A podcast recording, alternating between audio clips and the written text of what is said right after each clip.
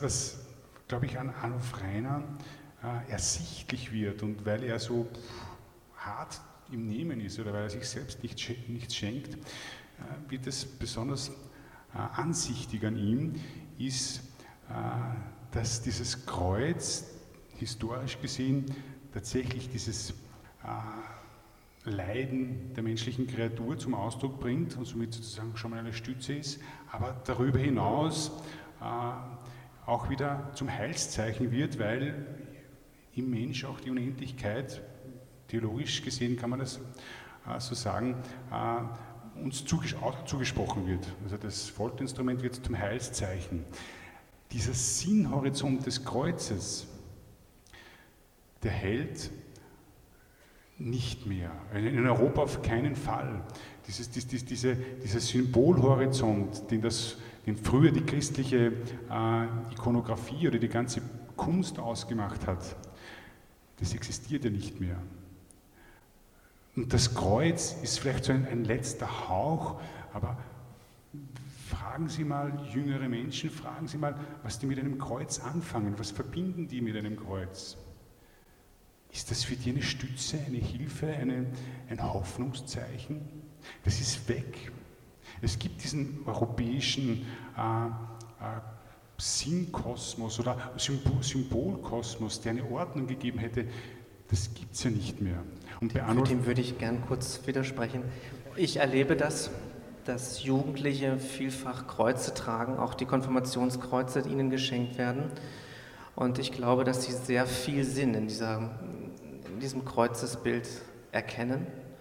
Und ich nehme wahr, dass Jugendliche, die auch nicht religiös sozialisiert sind, das Kreuz auch als Schmuck tragen.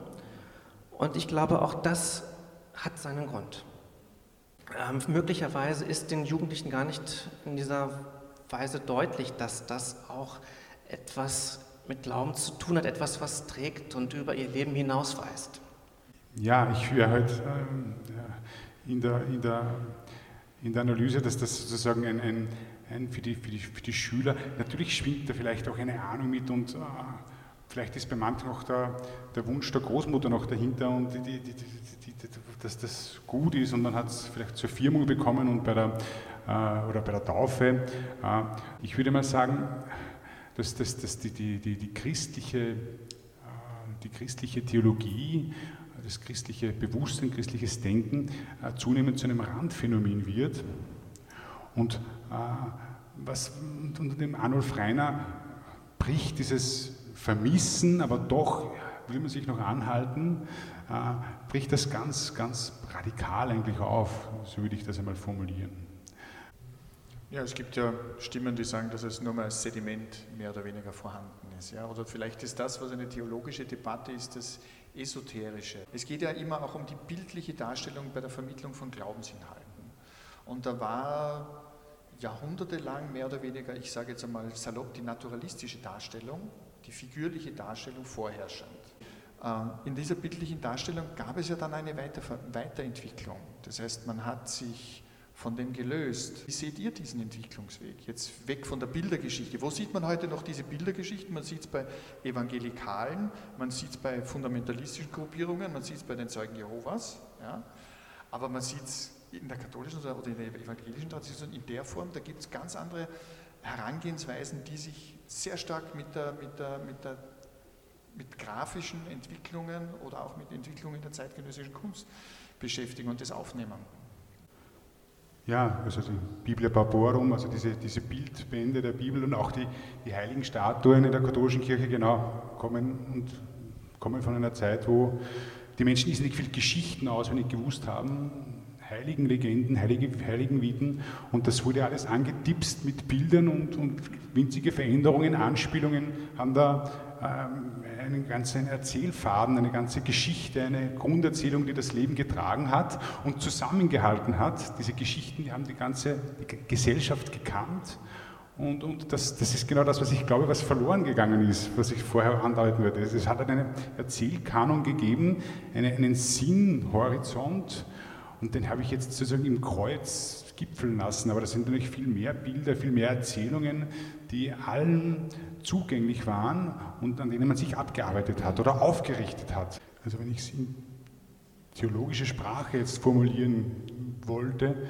fällt mir eben dieser von, von Karl Rahner, ein, ein, ein katholischer Theologe, Konzilstheologe, äh, äh, ein, der, der den Begriff äh, der den Begriff Gott sozusagen schon verwendet hat, aber äh, für den Diskurs das Geheimnis geprägt hat, äh, wo Menschen, die mit, der herkömmlichen theologischen Sprache sich schwerer tun, es wieder möglich wird, eine Sprache zu finden für etwas, was den Menschen grundsätzlich ausmacht und was auch im Werk Arnulf Reiners äh, auch zur Sprache kommt.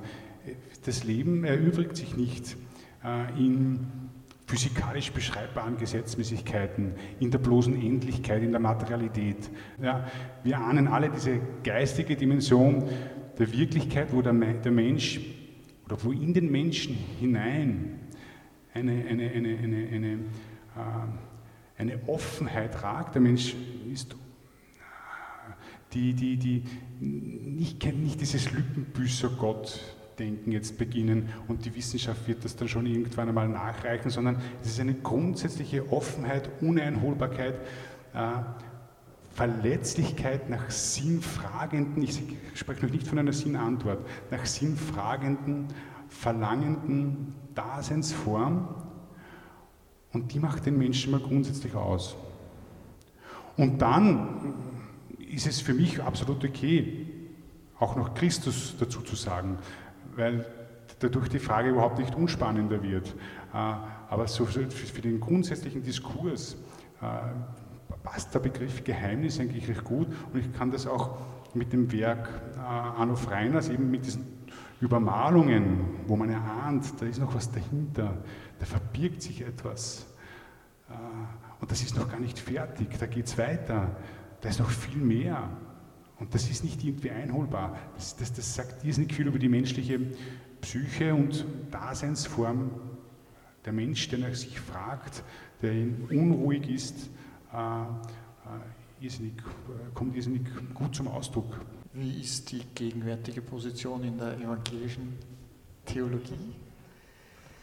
Ähm, religionssoziologisch hat sich ja ein Veränderungsprozess vollzogen. Ähm, die christliche Kultur ist ja nicht mehr zu 100 Prozent prägend, nicht mehr in allen Bereichen leitend. Sie hält die Gesellschaft nicht mehr in allen Punkten zusammen. Es hat sich eine Kultur des Selbst entwickelt, ein Individualisierungsprozess. Und ich glaube, dass Kirche nicht bei der Institution aus diesem Grund ansetzen sollte, sondern beim Individuum.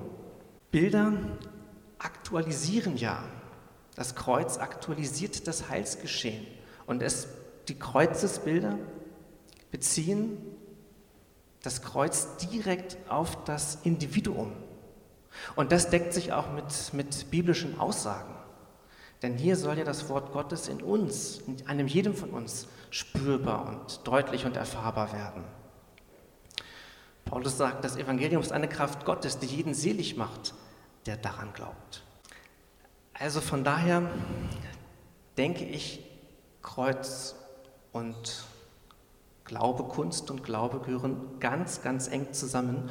Und dem entspricht auch das Papier der Evangelischen Kirche in Deutschland von 1999. Dort heißt es, Kunst und Religiosität gehören eng zusammen. Ihre Ähnlichkeit besteht im Gebundensein an die individuelle erfahre. Und mir scheint zugleich manchmal, als hätten Kirchen und Museen die Rollen getauscht. Da fragt man sich schon, ist da vielleicht eine Verschiebung von Religion hin zu der Kunst? Es gibt sogar einen Artikel von einem Herrn Brock, der hat, ähm, der Artikel heißt Der Künstler als gnadenloser Konkurrent Gottes. Also aus diesem Grund so ist die evangelische Position, auch meine Position, benötigt Kirche die Sprache der Kunst Und die Kirche hat vielleicht auch etwas verloren, was das Museum hat.